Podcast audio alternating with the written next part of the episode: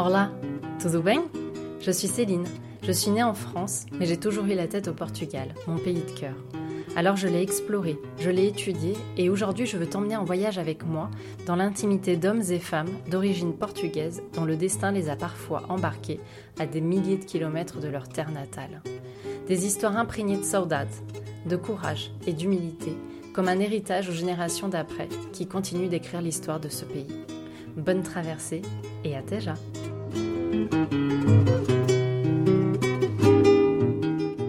Pour ce nouvel épisode, j'ai eu le plaisir de recevoir David Ferreira à mon micro.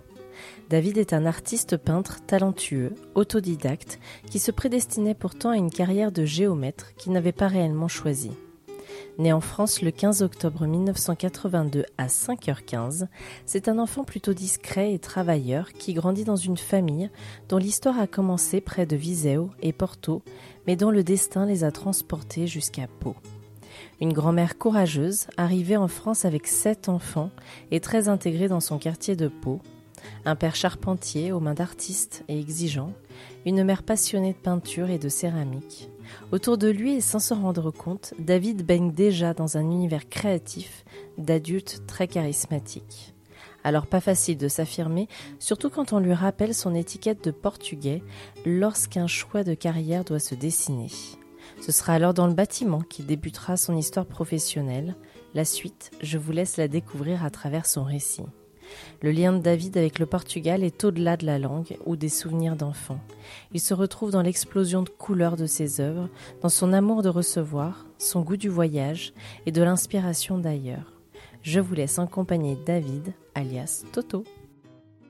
Alors, je suis David Ferreira, alias Toto pour, euh, pour mon univers artistique. Euh, je viens de, je suis né à Pau, euh, un 15 octobre 1982 à 5h15 exactement. Euh, mon père est mes deux parents sont d'origine euh, portugaise, donc euh, mon, père est né à, à Viseu et ma mère est née à Porto. Ils sont arrivés en France. Mon père est arrivé en France à l'âge de 8 ans, ma mère est arrivée en France à l'âge de 6 mois. Pourquoi Pau? Je ne sais pas exactement, mais à Pau, il y a une grosse communauté de Portugais qui sont de Viseu, sont de cette ville-là. Donc souvent, quand on dit euh, à Pau, on est portugais, ah, ben, t'es forcément de Viseu. Mais ma mère, non, est de, de Porto. Alors, je sais, je ne sais jamais, jamais su pourquoi ils sont arrivés de Viseu. Mais à mon avis, c'est, ça va être une famille de portugais qui est arrivée à Pau, qui a dû trouver l'endroit sympa, et vu qu'on est pas trop loin de la frontière, qui a dû envoyer tous les, des messages à tous les copains du, du pays pour venir euh, les rejoindre. Mais euh, ma mère ma grand-mère est arrivée à, donc elle, avait beaucoup d'enfants, ils étaient, mon père, ils sont sept. Donc, elle arrivait avec les sept enfants. Bon, elle n'a pas eu de chance parce que son, son mari l'a laissé tomber euh, quand elle arrivait en France. Donc, elle a dû se débrouiller toute seule. Euh, donc, elle arrive dans une cité, euh, cité qui s'appelait à l'époque Luz des Bois, à Pau. Donc, c'était compliqué hein, pour une dame seule d'élever sept enfants. Surtout qu'il y avait six garçons et une fille donc euh, quand même très très compliqué. Donc c'est, euh, ben, elle faisait, euh, faisait ce qu'elle pouvait, mais elle a quand même réussi à les, élever les sept. Voilà. Et pour ma mère, pour ma mère, elle est à six mois. Bon, après c'était plus simple parce qu'il y avait mes, mon grand-père et ma grand-mère. Pareil, c'était nombreux, ils sont, étaient neuf enfants. Il y en a un qui est décédé petit. Euh, mais eux, ça a été plus simple. Ils sont arrivés en. Je pense qu'ils avaient plus de moyens aussi. Ils sont arrivés à l'époque euh, en campagne paloise. Ils sont arrivés de Porto. Et euh, donc, ils avaient une grande maison. Ils avaient, ils avaient neuf enfants. Et, voilà. Mon père a toujours gardé sa nationalité portugaise. Il n'a jamais voulu avoir la nationalité française. Comparé à ma mère qui était une nationalité française, parce qu'elle était plus petite. Mais lui, c'était vraiment un. Je sais pas, il n'a jamais voulu prendre la nationalité française alors que nous, il nous a inculqué, euh, il voulait pas qu'on soit portugais, il voulait qu'on soit français. Donc c'est pour ça que malheureusement je ne parle pas portugais, parce que petit on arrive dans un petit village, donc ils ont été élevés en cité euh, à Pau parce qu'il n'y avait pas le choix, c'était tous les immigrés qui arrivaient euh, dans, des cités. Mais c'était la belle époque où les cités étaient pas comme euh, comme maintenant, c'était pas du tout la cité. Lui quand il me racontait sa cité, c'était euh, vraiment un beau mélange de toutes les cultures. Et euh, moi, j'ai des très bons souvenirs de. Parce que ma grand-mère y a vécu longtemps, donc j'y allais la voir. J'avais des très bons souvenirs. C'est pas l'image que j'ai maintenant des cités. C'est dommage, d'ailleurs. Mais, euh, mais du coup, après, ils sont partis vite, vite à la campagne parce qu'ils voulaient. pour eux, c'était très important l'éducation et qu'on soit, qu'on se mélange vraiment au français. Donc, c'est ce qu'ils ont réussi parce que moi, je me sens. j'adore le Portugal. J'adore mes racines parce que j'y vais, j'y vais souvent. Enfin, J'y pas assez souvent, mais j'y suis allé souvent petit, parce qu'on ma grand-mère avait des maisons au Portugal, parce qu'elle était issue d'une grosse famille qui avait, euh, qui avait un domaine au Portugal, mais là, alors j'aimerais un jour faire l'arbre généalogique, parce que j'ai pas, pas le temps, mais j'aimerais bien le faire un jour, mais je crois que j'ai un un arrière-grand-père qui avait un gros domaine de vin, Et après, c'est les enfants qui ont tout délapidé et qui n'étaient pas du tout gestionnaires. Et euh, par contre, ma grand-mère avait quand même hérité de, de, de nombreuses maisons à Viseu, justement.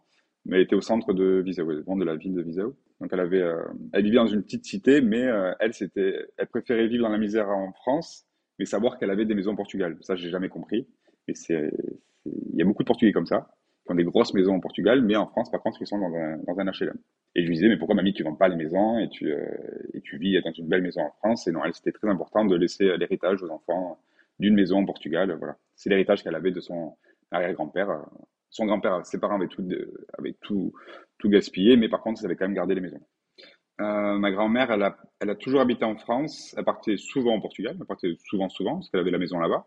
Même si là-bas, c'est un quartier, en fait, où, euh, elle était très, très connue. Hein. C'est, un quartier qui s'appelle Pobra da Braves, à, à Viseu. Et, euh, elle était, elle était très connue dans le quartier, comme elle était connue euh, dans son quartier à Pau, parce que c'était vraiment une femme de caractère. Elle était connue par le maire de Pau. Voilà, elle revendiquait beaucoup de choses. C'était, en fait, c'était la femme de ménage de tout, de tout le quartier. De, elle faisait toutes les, les cages d'escalier, les trucs, mais elle avait vraiment un fort caractère. C'est un peu comme la, la dame de café d'un petit village. Voilà, un fort, fort, elle était assez imposante. Elle avait vraiment un gros, gros, gros, caractère. Elle s'appelait Maria.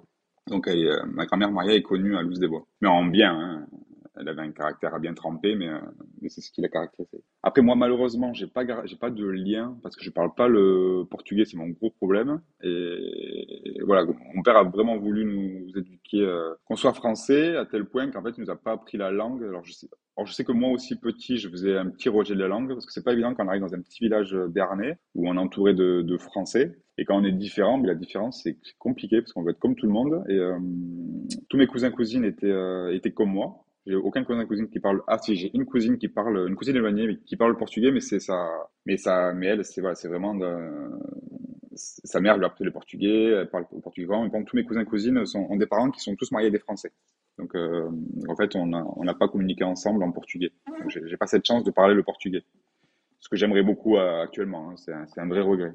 Euh, j'entendais un petit peu parce que du côté ma mère, ma grand-mère parlait que le portugais. Alors je le comprends, mais j'ai jamais fait le- l'effort en fait. Mais je pense que c'est vraiment, euh, euh, ouais, c'était vraiment un rejet de la langue. Alors, je sais- parce qu'après il y a eu ce côté un peu, euh, ouais, où on voulait être portugais, que j'ai pas du tout aujourd'hui.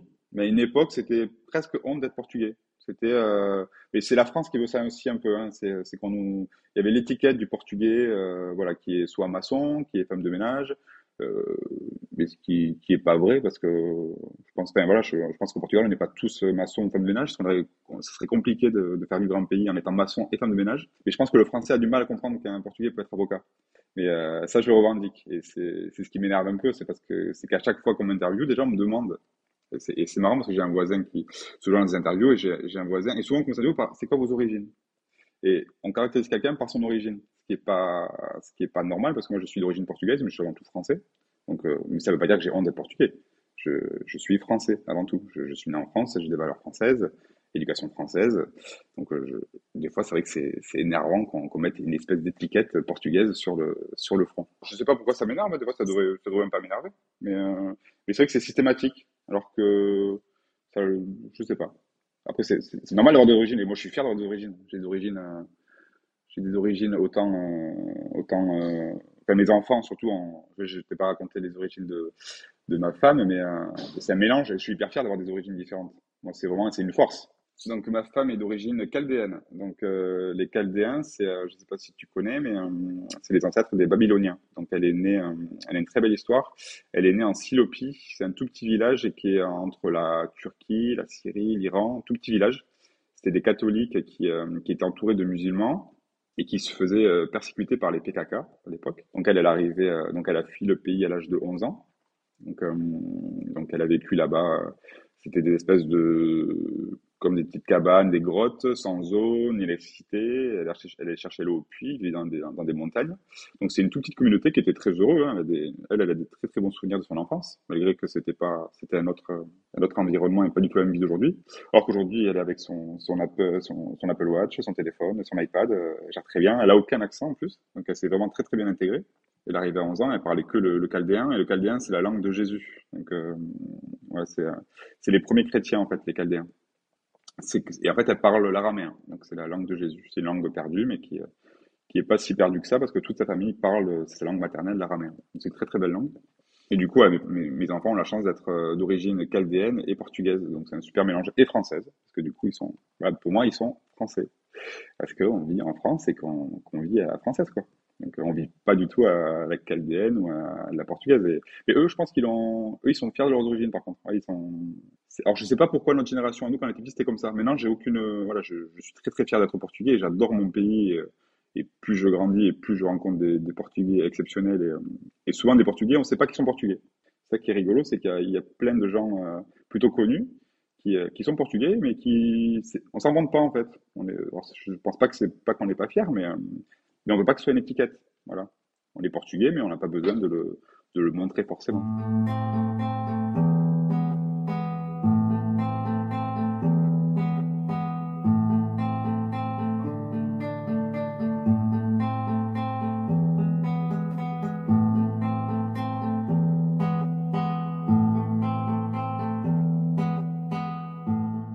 Mon enfance au Portugal, c'était déjà la route, c'était très long une route très très longue où on s'arrêtait souvent et voilà la chaleur, voilà, chaleur euh, désertique.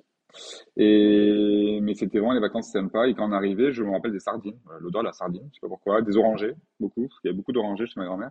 Et, euh, après beaucoup de repas, voilà, ceux qui recevaient euh, ils recevaient beaucoup. Et voilà, ils avaient des, je me rappelle des très grosses maisons j'ai un grand, un, oncle qui, pas un oncle, un cousin mon père qui est, qui avocat au Portugal et qui a une énorme maison et ça me, ça me faisait rire parce qu'ils avaient un étage euh, exposition, donc là où ils vivaient. Donc on visitait euh, le beau canapé, les beaux rideaux et en bas c'était l'espèce de garage cave euh, où c'était la fête. Mais, bonne fête où en fait ils avaient une autre cuisine, mais un sous-sol où c'était une grosse salle des fêtes et là ils faisaient des, on faisait des gros repas, mais c'était des gros repas qui duraient la journée entière. Donc on faisait, on faisait c'était vraiment la fête. Donc je pense qu'ils ils adorent recevoir, ils adorent, ils adorent se réunir. C'est très différent euh, de la France où c'est plus familial, on va dire. Voilà. Il y, a des, gros repas, on voit tout le monde. Et après, il y a beaucoup de, de bars et restaurants aussi. ma grand-mère était dans un quartier, euh, donc en banlieue euh, de Viseu. Et c'était un quartier où dans le quartier, il y avait quatre bars. Donc, euh, on avait notre bar pour la glace, on avait notre bar pour jouer au baby-foot, on avait notre, notre bar pour regarder le foot et notre bar pour aller manger. Donc, euh, en France, jamais, il n'y a pas de... Enfin, et puis, ça n'a pas, ça pas changé en plus là-bas, c'est vraiment comme l'Espagne. Donc, euh, ça, c'est ce qui me plaisait, c'est que ça, on, vivait pas que... On n'était pas enfermé chez nous on sortait beaucoup, beaucoup dehors. Ça, c'est ce qui me plaisait. Et c'est ce que j'adore. Je suis pas loin de l'Espagne, donc je vais souvent en Espagne. C'est ce que j'adore en Espagne aussi. C'est le côté où on vit euh, dehors et pas enfermé, euh, ben, un peu comme à Paris, quoi. Moi, je suis pas, je suis pas sur Paris, mais j'aime Paris pour ça. C'est que les gens sont beaucoup dehors. Alors que nous, euh, ici, on est beaucoup tous. Pour nous, on reçoit beaucoup. On adore recevoir des amis, mais on est quand même plus chez nous que, dehors. Avant le Covid, on voulait partir vivre au Portugal. Alors, euh, je sais pas, je sais pas pourquoi. J'ai, pourtant, j'ai pas. Mon père, je pense, m'a donné le goût du voyage. J'adore voyager. Donc, avant mes 30 ans, j'ai pas trop voyagé parce que j'avais pas le, j'ai peut-être pas le, voilà, j'étais, pas le temps ni les, les moyens. Et depuis là, depuis, depuis qu'on a 30 ans avec Esmer, ma femme s'appelle Esmer, et, euh, et on fait, on voyage beaucoup. Donc, c'est vraiment notre, c'est notre moteur voyager, c'est notre moteur. Et si, tout, si on peut pas, on peut pas. Mais si on fait une bonne année, on, fait un gros voyage par an pour, parce que ça, on trouve ça important pour les enfants, pour nous, et puis même pour moi, pour la créativité, c'est hyper important de, de voir autre chose. Et euh, je pense que mon père m'a donné le goût de voyage. Alors lui a pas forcément beaucoup voyagé, mais il nous, faisait, beaucoup voyager par les documentaires. Il était fanat de documentaires de voyage, de livres de voyage. Et donc il, adorait les voyages, mais je pense que bon, c'est financièrement il pouvait pas forcément. Mais je pense qu'il aurait pu, il aurait beaucoup voyagé. Et, euh, donc avant le, le Covid, euh, on avait pour projet de partir vivre à Lisbonne, Lisbonne ou Porto. Mais euh, et je pense qu'on le fera un jour. Je pense qu'on partira un, jour vivre là parce que j'ai encore beaucoup, énormément de clients qui vivent à Lisbonne ou Porto et pas forcément portugais, même des Français, mais des fois des Portugais qui sont comme moi d'origine portugaise et qui ont, ont, eu envie de repartir vivre au pays. Et, et, euh, mais ça me tenterait beaucoup. C'est une expérience qui me dirait. Après, je sais pas si on le fera, parce que ce qui me bloque, c'est euh, par rapport à mon métier. Moi, je suis artiste peintre, et puis euh, en France, je me suis fait ma, réputation. Et si je pars au Portugal, je repars à, à zéro. Et j'ai contacté quelques artistes euh, portugais, mais je ne sais pas si au Portugal, l'art est aussi important qu'en France. Alors, je pense qu'il y a de l'art, mais je parle dans le niveau commercial. Ouais. Est-ce que c'est, euh, qu'il n'y a pas beaucoup d'événements sur l'art et euh, comme en Espagne, hein. il y en a très peu par rapport en France où il y a quand même un gros marché. Donc euh, c'est, c'est le seul truc. Sinon, je partirai. Je pense qu'à la retraite, on partira peut-être pas y vivre, hein, avoir. Peut-être que j'hériterai de la maison de mon père, peut-être qu'on pourra y partir. mais j'aimerais un jour partir au moins six mois, un an, vivre un peu au Portugal et voilà, connaître un peu ce pays que je ne connais pas forcément en fait, que je connais que en vacances, mais c'est pas c'est pas le Portugal.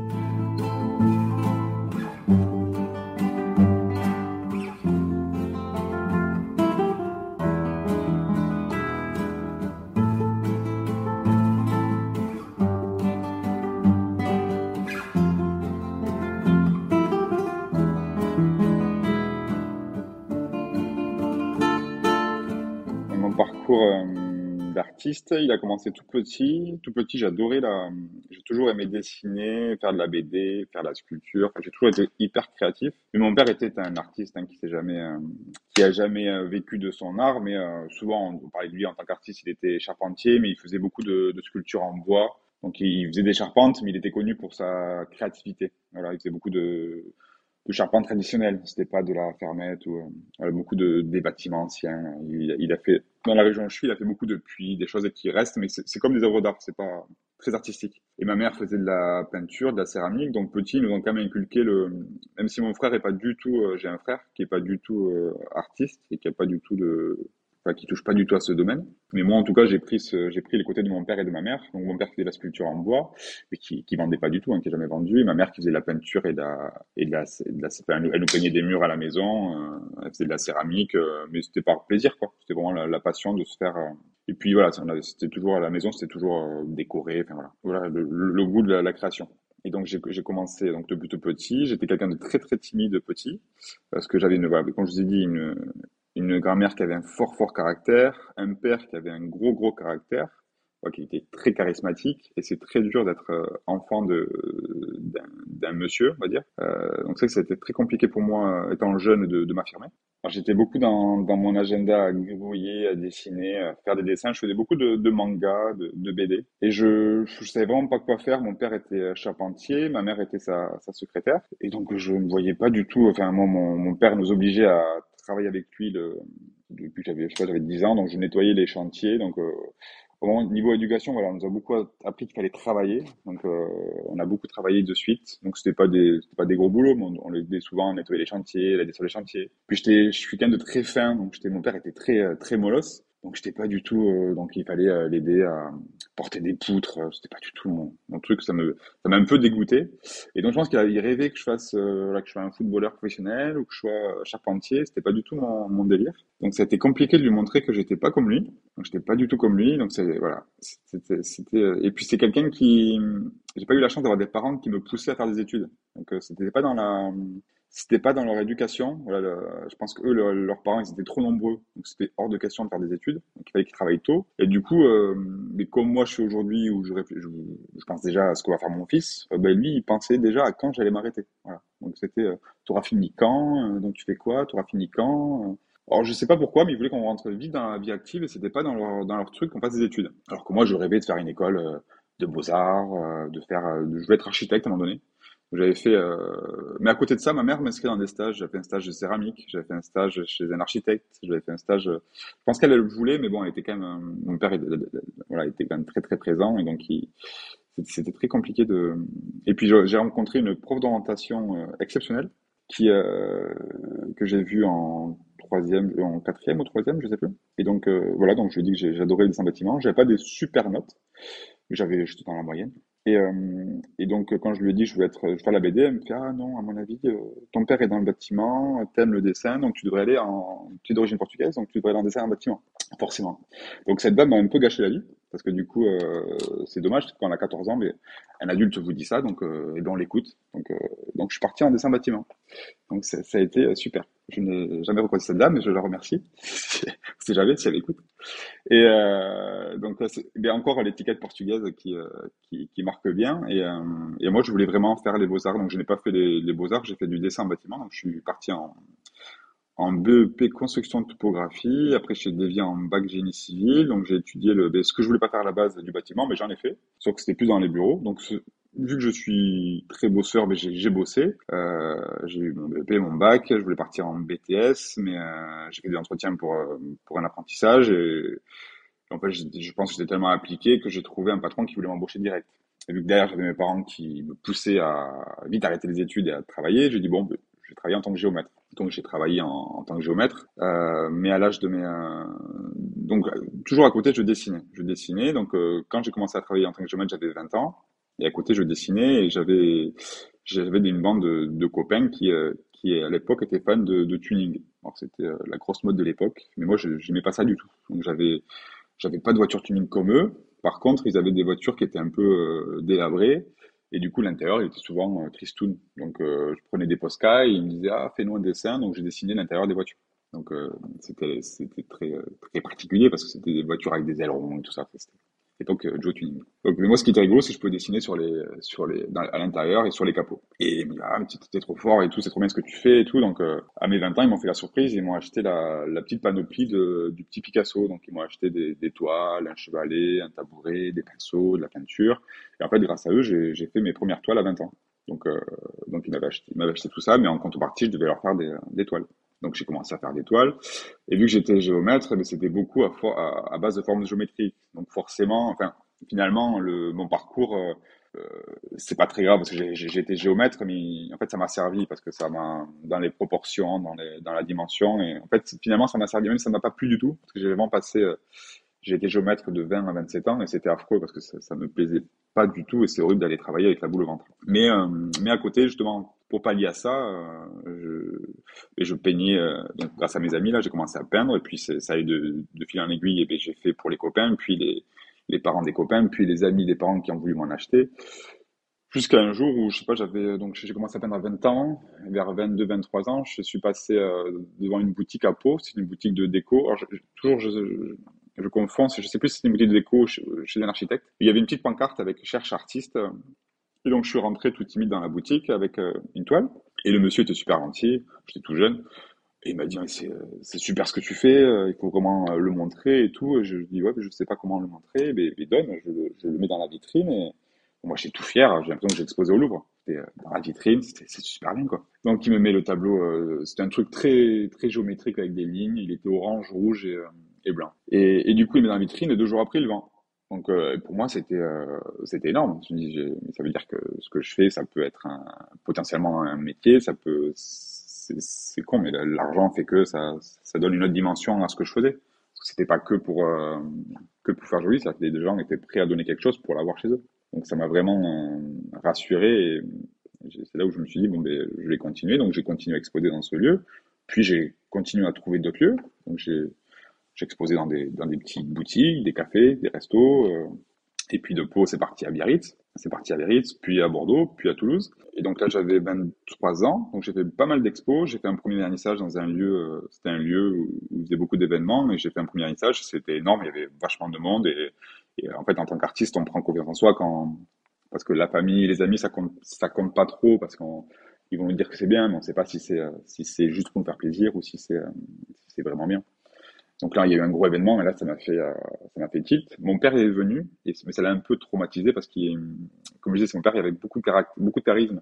Et le fait que je sois, en fait, je pense que j'ai, j'ai fait ce qu'il aurait aimé faire, sauf que lui le voulait tellement qu'il n'a pas pu le faire. et moi, j'ai jamais voulu ça. C'est pas quelque chose que, que je, que je souhaitais. Donc ça m'est tombé, euh, ça m'est tombé dessus. j'ai jamais imaginé travailler là-dedans, en fait. Mais euh, si j'imaginais un jour travailler là-dedans, c'était, euh, dans mon atelier, caché, euh, caché, mais en fait, quand euh, ça m'a vachement euh, dévoilé. Enfin voilà, le fait de faire des, des événements, mais je me suis vachement ouvert et du coup, ça m'a vraiment dévoilé. En fait, je pense que quand j'étais géomètre, j'étais pas moi parce que j'étais, euh, j'étais, euh, ça me plaisait pas. Et là, ça m'a vraiment ouvert sur un, autre monde. Et du coup, c'est pas, je, je, je, ouais, ça, je, suis vraiment devenu qui je suis aujourd'hui. Et du coup, pour mon père, c'était assez traumatisant, moi, je pense, de, de me, de voir ce que lui aurait aimé.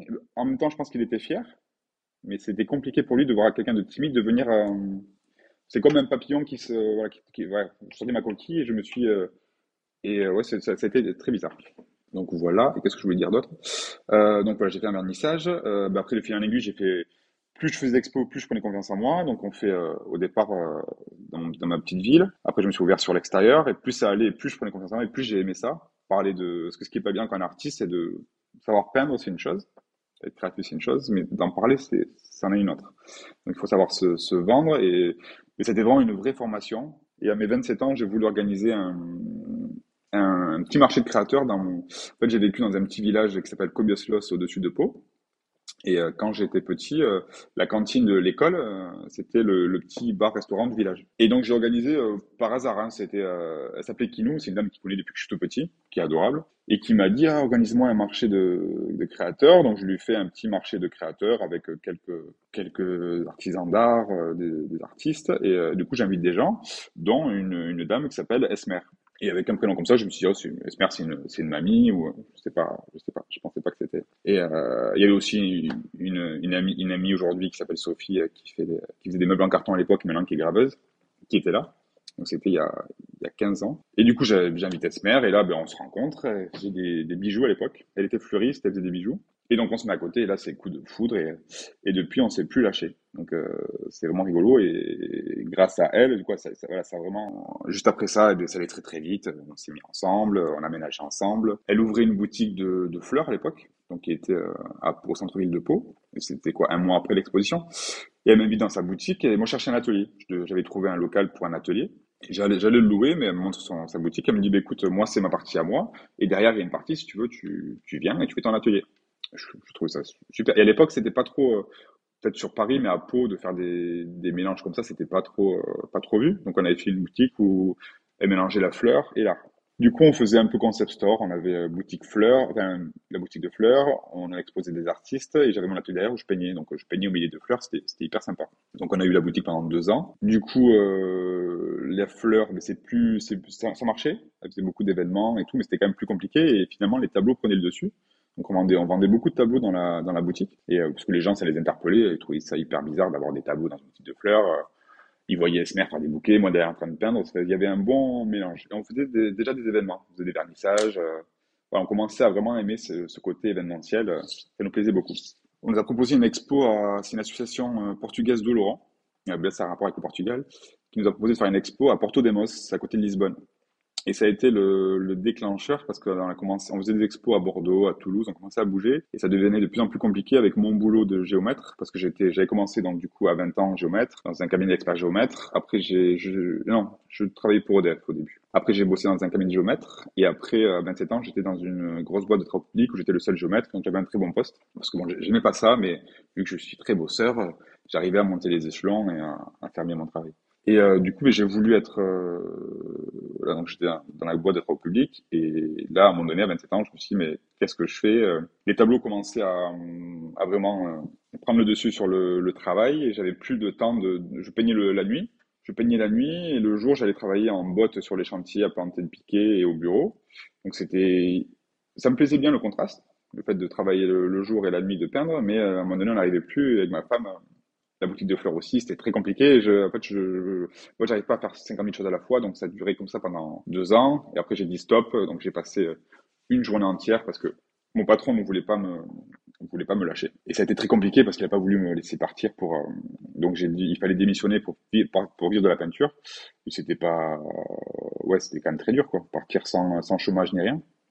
Sachant que j'avais travaillé sept ans, sept ans sans être malade, sans, sans rechigner. Donc, j'ai, je, je, je, je, trouvais que c'était un peu injuste. Donc, j'ai quand même démissionné. Donc, du jour au lendemain, j'ai passé une journée avec ma lettre de, démission, je me rappelle. je en, plus, en plus, je suis signe de la balance, alors c'est compliqué pour moi. Donc, je me rappelle très bien de cette journée-là. Et donc, je l'ai déposé, et de ce jour-là, ça, a été le, le, démarrage de la vie de Toto. Quoi. C'était vraiment le démarrage de ma vie, parce que j'ai, je, je me demande même qu'est-ce qui m'a pris de faire ça pendant sept ans, mais après, euh, des fois, il y a des gens qui, qui passent une vie à regretter, mais il faut, il faut pas parce que dans, dans la vie, tout est possible. Hein. Moi, je suis, je suis, mes parents sont arrivés en, France euh, et je trouve que c'est, un parcours qui est super parce que j'aurais, jamais cru que j'y arriverais. Mais tout s'est fait. Après, j'ai pas l'impression d'avoir. Souvent, on me dit comment vous avez fait, mais en fait, j'ai l'impression d'avoir rien fait. J'ai juste, euh, c'est juste la passion qui a. C'est comme si je suivais un chemin, mais il y a. Alors, je sais pas si c'est la chance ou si on la provoque, j'en sais rien, mais ça se, ça s'est fait euh, vraiment naturellement et après, je travaille beaucoup, je travaille énormément, donc on n'a rien sans rien. Hein. Sans, sans, tableau, je, on me verrait pas, donc il faut, ça se bouscule quand même la chance. Mais euh, tous ces, ces chemins, le fait d'avoir l'expo à Lisbonne, euh, que je démissionne, que moi à Lisbonne, et après ça a enchaîné. Du coup, l'expo à Lisbonne, ça nous a donné l'idée de faire euh, des expos. Donc, on est parti euh, avec ma femme, on a économisé pendant un an pour faire une expo sur euh, sur Paris, ça s'appelait le GEMAC. C'était un salon qui était mythique parce qu'à l'époque en France, il y avait qu'un salon d'art, il était à, il était à la place de la Bastille à Paris. Donc, pour moi, c'était un rêve de faire ce salon-là. Donc on économise pendant un an. Voilà, c'est parce que les salons c'est pas rien. C'était, je crois, la, la c'était 3000 euros pour pour un stand. Et, et la, la Bastille, c'est il y a il y a l'avenue Bastille, à l'avenue Bastille, ouais, Bastille, je sais plus. Et après il y a le il y a la Bastille et le gros chapiteau avec les, gens connus, les artistes connus. Et nous on était tout au bout, tout au bout, tout au bout. On était des petits artistes qui arrivaient du Sud-Ouest. Alors vraiment, on arrivait de Pau avec notre petit camion. Euh, on avait un kangou, je crois, à l'époque. Donc euh, vraiment, c'était pour nous, c'était comme si on allait au Portugal, quoi. Donc on est parti euh, à la capitale. Euh, et pareil, ça c'est une journée qu'on s'en pas toute notre vie parce que on était, moi je suis quelqu'un de très stressé, très anxieux, donc j'avais très très peur parce qu'on avait toutes nos économies. On s'est dit comment on va faire si on n'y arrive pas, comment on fait. Donc on passe le premier jour, ben voilà, on, expose et rien, il se passe rien. Deuxième jour, il se passe rien. Et à côté, on avait ce jeune Arsène qui avait une table, du bulle pour emballer. Il me dit, ah, mais tu, vas, tu vas cartonner, tu vas voir, ça va aller. Nous, on n'avait rien prévu, on n'avait pas complètement à l'arrache. Et du coup, le troisième jour, ben, on comprend pas. Les gens, ils faisaient la queue. En fait, ils faisaient la queue pour acheter des tableaux. Donc, on a, on a commencé à vider le stand. Les gens euh, achetaient euh, tous nos tableaux. Et là, c'était, c'était, je sais pas, c'était inimaginable. C'était, euh, je sais pas, un coup du destin, j'en sais rien. Mais, et donc, tous les gens se sont mis à acheter nos tableaux, dont un, grand monsieur qui arrive, qui avait un accent de chez moi en plus. Il, était vers chez moi. Et il me dit, ah, j'ai deux, trois brasseries à peau. Il était décapotable. Il m'a acheté deux, trois tableaux qu'il met dans le décapotable. Il était avec sa dame qui était super gentille. Un, mec super simple. Et le lendemain, un client qui m'envoie un message, mais David, c'est énorme, tu es à la place Vendôme. En fait, ce monsieur, c'était Alain Dutournier. Donc, qui avait euh, le restaurant Les Carrés des Feuillants, qui est, un, très très grand restaurant à la place Vendôme. Donc, il a mis mes tableaux à la place, euh, place Vendôme et c'était, pour une première expo à Paris, c'était énorme. Et en fait, ça, voilà, cette expo, ça, ça, ça, ça a ouvert plein de, plein de portes pour nous parce que et financière parce qu'on avait euh, vendu beaucoup de toiles et ça nous a tout ce qu'on a gagné on l'a pas l'a pas gaspillé. On l'a réinvesti dans d'autres salons. Donc on a commencé à faire d'autres salons s'inscrire un peu partout. Donc on a fait un salon à Marseille. Et pareil qui a très bien marché. Puis un autre à je sais plus où et en fait pendant donc là j'ai 41 ans donc ça fait depuis là on s'est jamais arrêté depuis que j'ai 27 ans on a fait des salons partout en France et à l'étranger donc euh, c'est grâce à ce jour-là à Paris grâce à voilà, salon qu'on a connu pendant un an, que, que, toute notre vie a déboulé, quoi. Et c'est ce qui a, c'est ce qui a fait qu'on en est là aujourd'hui, quoi.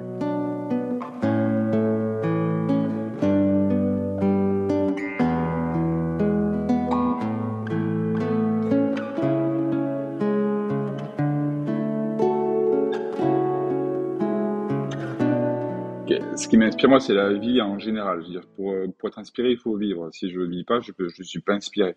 Je ne peux pas passer toute ma vie dans l'atelier, sinon il faut voir des choses, il faut voyager. Enfin, vraiment, le truc, c'est le voyage, les gens, beaucoup les gens. Il faut rigoler, faire des apéros, faire la fête. Ouais, faut, vivre. Si je vis pas, j'ai pas d'inspiration parce que moi je, fais ce qui m'arrive. Donc euh, à la base c'était que des formes géométriques parce que j'étais géomètre, donc euh, ça allait très bien. Après j'ai rencontré ma femme, donc ma vie est devenue figurative. Donc j'ai voulu faire des personnages de, tout est parti d'une deux tableaux pour ma chambre, enfin pour notre chambre. J'ai voulu faire moi et ma femme sur un tableau. Donc j'ai fait des formes géométriques, un rond pour la tête, les, des ronds pour les yeux. Euh, le nez, je voulais faire un plus parce que j'étais très matheux et géomètre, donc j'ai fait un plus. Et en fait, je me dis en fait c'est Toto quoi. Donc je, on connaît tous Toto, donc j'ai fait la tête à Toto. Je me suis renseigné pour voir s'il appartenait à quelqu'un, et non, il avait, il appartient à personne en fait. Il y a eu pas mal de, de BD, il a été utilisé au cinéma, mais jamais sous, euh, jamais avec pour moi la tête à Toto. Donc j'ai repris ce Toto-là, je lui ai créé un corps, une femme, des amis, une famille, des animaux, et c'est devenu, euh, en plus, bon, j'étais assez filiforme, donc à la base, je faisais un corps, c'était juste une ligne. Bon, depuis, il s'est un peu élargi, et, euh, du coup, c'est devenu Toto, et tout le monde s'est mis à m'appeler Toto, et euh, c'est vraiment devenu tout un univers autour de Toto. Voilà, c'est la Totosphère, la Toto Team, c'est vraiment un univers autour de Toto, et depuis, mais depuis que j'ai rencontré ma femme depuis 15 ans, je, je m'amuse autour de Toto, donc c'est vraiment un côté familial, euh, mais qui peut être, j'aime bien que Toto soit universel, il n'est pas forcément ouais, il, a, il a pas de couleur de peau, même si des fois il va être rose, mais il peut être jaune, il peut être orange, toutes les couleurs. Donc c'est vraiment le, but, c'est qu'on peut tous s'identifier à Toto. Donc c'est ce qui plaît, c'est qu'il y, a un gros côté enfantin, donc c'est quand même très joyeux, mais enfantin assumé. Voilà, souvent j'ai des gens qui me disent ah c'est bien pour une chambre d'enfant. Je dis ben, non parce que j'ai des les clients ils achètent pas mes tableaux pour une chambre d'enfant. Même si j'ai des, clients qui achètent euh, des tableaux pour des belles chambres d'enfants, mais c'est plutôt pour un salon, voilà. Parce que donc, euh, mais c'est plus pour un salon, mais voilà, c'est quand même un gros côté enfantin, mais qui, qui reste joyeux. Voilà, c'est un, un, univers qui fait du bien. Quand je dis, euh, c'est pas prise de tête. Quand on vient chez moi, on n'a pas envie de se prendre la tête, à se poser sa communication, c'est juste avoir un coup de cœur, avoir une émotion et avoir le smile. Voilà, ça donne le sourire, euh, ça donne envie de se lever le matin et d'aller bosser. Après, par rapport à mon enfance, je fais beaucoup de perroquets. Mon père était un grand fan de perroquets. On avait beaucoup de perroquets à la maison. Il avait des, euh, moi, j'ai eu un perroquet à mes, à mes 15 ans qui était très coloré, qui était tout petit et qui était en liberté totale. Il était dans ma chambre. J'ai toujours, j'ai grandi avec des perroquets, en fait. Et mon père adorait les perroquets du Gabon, qui n'étaient pas très colorés. Ils étaient, sont tout gris, avec une queue rouge. Et il parle beaucoup. Voilà, il chantait la Marseillaise. Il parlait autant français que portugais. Et donc, je fais beaucoup de perroquets sur mes tableaux. Après, référence au Portugal, non, mais souvent, je dis que c'est dans le sang. Je pense que, je sais pas, moi, quand je pense Portugal, je pense couleur. Et après, mon père m'a toujours dit qu'on avait, alors je sais pas si c'est vrai ou pas, mais qu'on avait des origines aussi brésiliennes. J'ai un arrière-grand-père qui était, euh, qui vivait au Brésil, euh, mais, c'est, c'est comme une légende, parce que j'ai jamais su si c'était vrai ou pas. Donc, il euh, faut que je fasse des recherches. Parce que mon père racontait beaucoup de choses et on sait jamais, euh, sait jamais ce qui est vrai.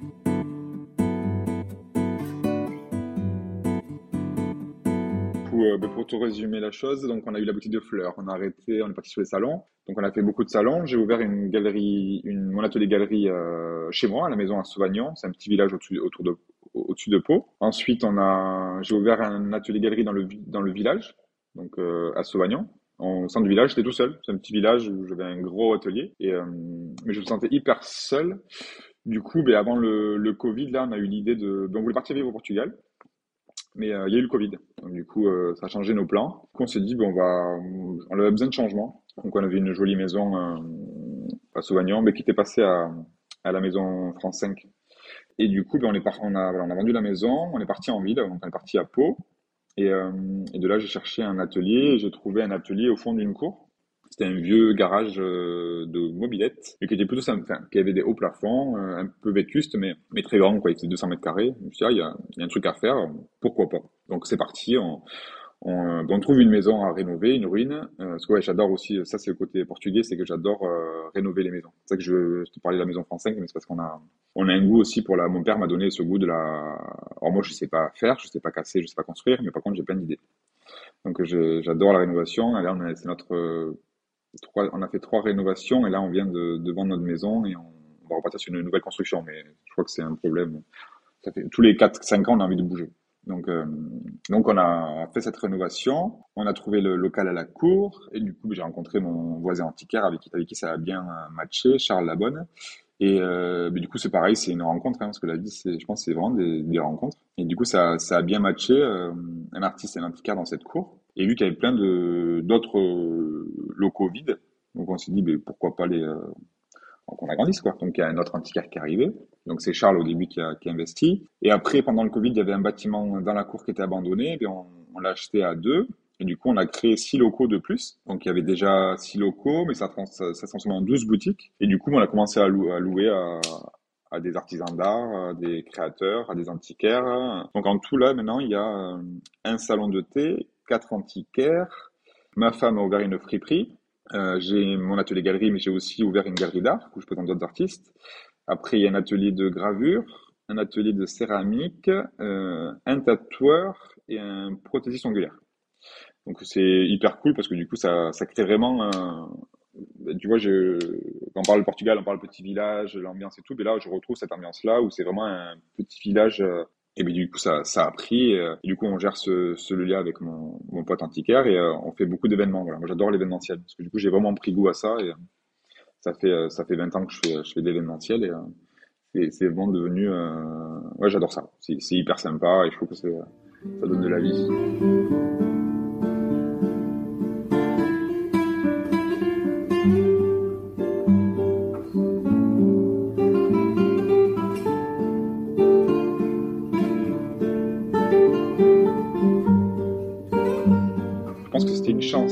Famille où j'avais pas la de pression, voilà, comme certains peuvent avoir une pression où on est forcément obligé d'être médecin ou d'être euh, d'avoir un gros poste à responsabilité parce qu'il faut faire plaisir à papa maman. Moi, mes parents m'ont jamais forcé à faire quoi que ce soit. Après, quand ai dit que je voulais être artiste, ça leur a pas fait plaisir. Hein. Mais pour eux, c'était plus géomètre, c'est bien, c'est la sécurité, c'est un, un, salaire à la fin du mois. Là, c'était vraiment artiste, on n'a pas de il n'y a pas de, de salaire, mais j'avais pas cette pression. C'est pas grave en fait. On peut se gameler, on peut se tromper, on peut. Et je, pense que ça c'est une chance. J'avais pas, j'avais pas la pression familiale d'être euh, quelqu'un. Voilà. Alors, après, par contre, ça a été compliqué. Quand on le devient, ça a été, voilà, c'est, c'est vraiment un gros choc quand même, parce que je suis devenu de très timide à, quel, à quelqu'un. Donc ça, c'est plus ça qu'il faut arriver à truc. Par contre, j'avais pas la pression de me dire il faut être quelqu'un. Voilà, il fallait juste être euh, travailler. Voilà, c'est ça, surtout le travail. Travailler et, prouver qu'on n'est pas un feignant et qu'on reste pas à la maison sans rien faire. Et ça, j'ai aucun. Dans la famille, on est tous comme ça. Tous, ils ont tous un travail, or bon ou pas bon, hein, mais ils ont tous un travail, ils gagnent, ils gagnent leur vie. Il n'y a pas de, on n'est pas en arrêt maladie toutes les tous les deux mois et euh, c'est pas c'est pas dans le c'est pas dans la culture portugaise en tout cas. Il faut il faut avoir un travail. Et ça, je pense que c'est une chance d'avoir eu cette cette éducation là.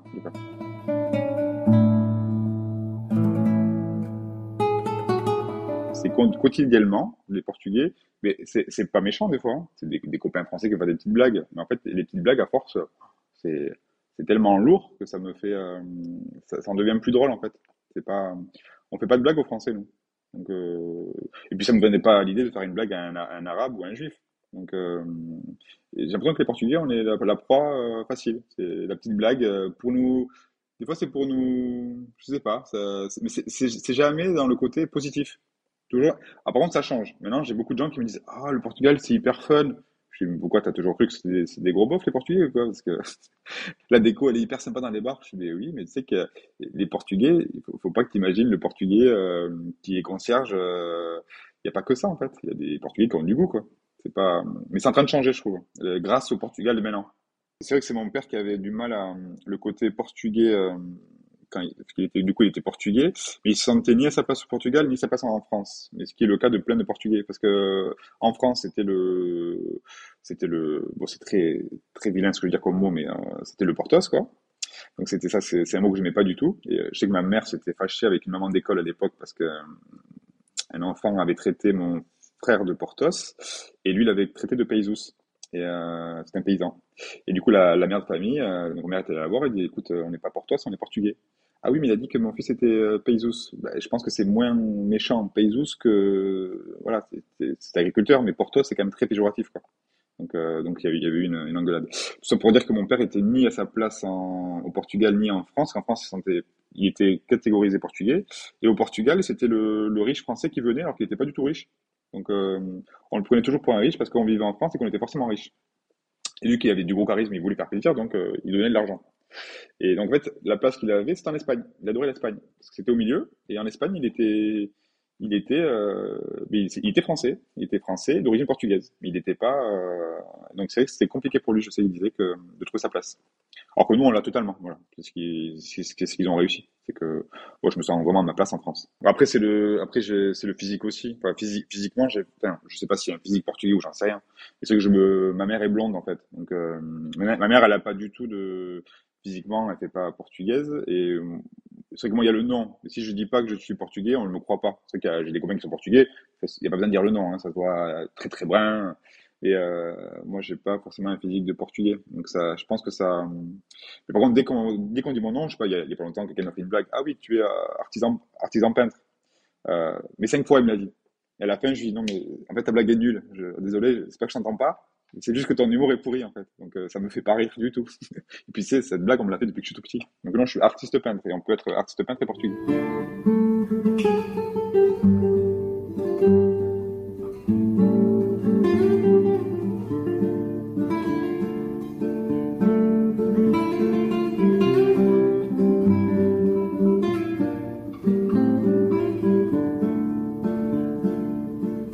c'est que ouais, c'est quand même euh, grâce à, bah, deux familles qui ont quitté le Portugal pour la France que j'ai cette vie-là. Donc je sais pas quelle vie j'aurais eu si. Euh, et ma femme c'est pareil. Donc c'est, euh... on sait pas comment on aurait été, est-ce qu'on qu'est-ce qu'on aurait fait, mais j'ai quand même eu la chance de d'avoir cette. C'est pour ça que j'aime la... j'aime la France pour ça. C'est qu'on a la chance en France de.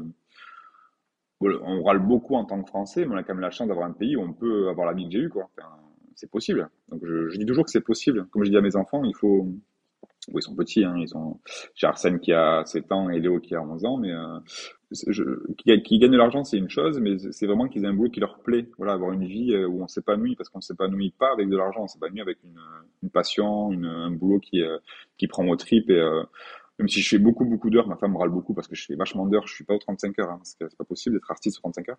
Mais, euh, mais je travaille beaucoup, mais c'est un plaisir de travailler, quoi. Je, je me lève le matin, j'ai, le smile d'aller travailler. Alors, j'ai pas le temps, parce que j'ai 56 000 vies euh, dans une vie. Mais, mais c'est, ouais, je pense que j'ai, la chance d'avoir, euh, d'avoir euh, des grands-parents qui ont fait le, le pari fou de venir en, en, France. Et je pense que j'ai, c'est un, enfin voilà, je pense qu'ils m'ont poussé, plus ou moins, je me dis que c'est tout, tout mon héritage qui a fait que, j'ai eu la force de me battre pour, pour y arriver.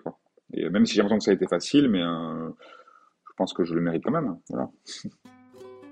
Merci David de m'avoir accordé ta confiance et d'avoir accepté de nous dérouler le fil de ton parcours. Un grand merci aussi à Fernando pour la mise en contact. N'hésitez pas à suivre l'aventure de David et la Toto Family sur les réseaux sociaux. Tous les liens sont dans les informations de l'épisode. J'attends également vos retours sur ce premier épisode de la saison 3.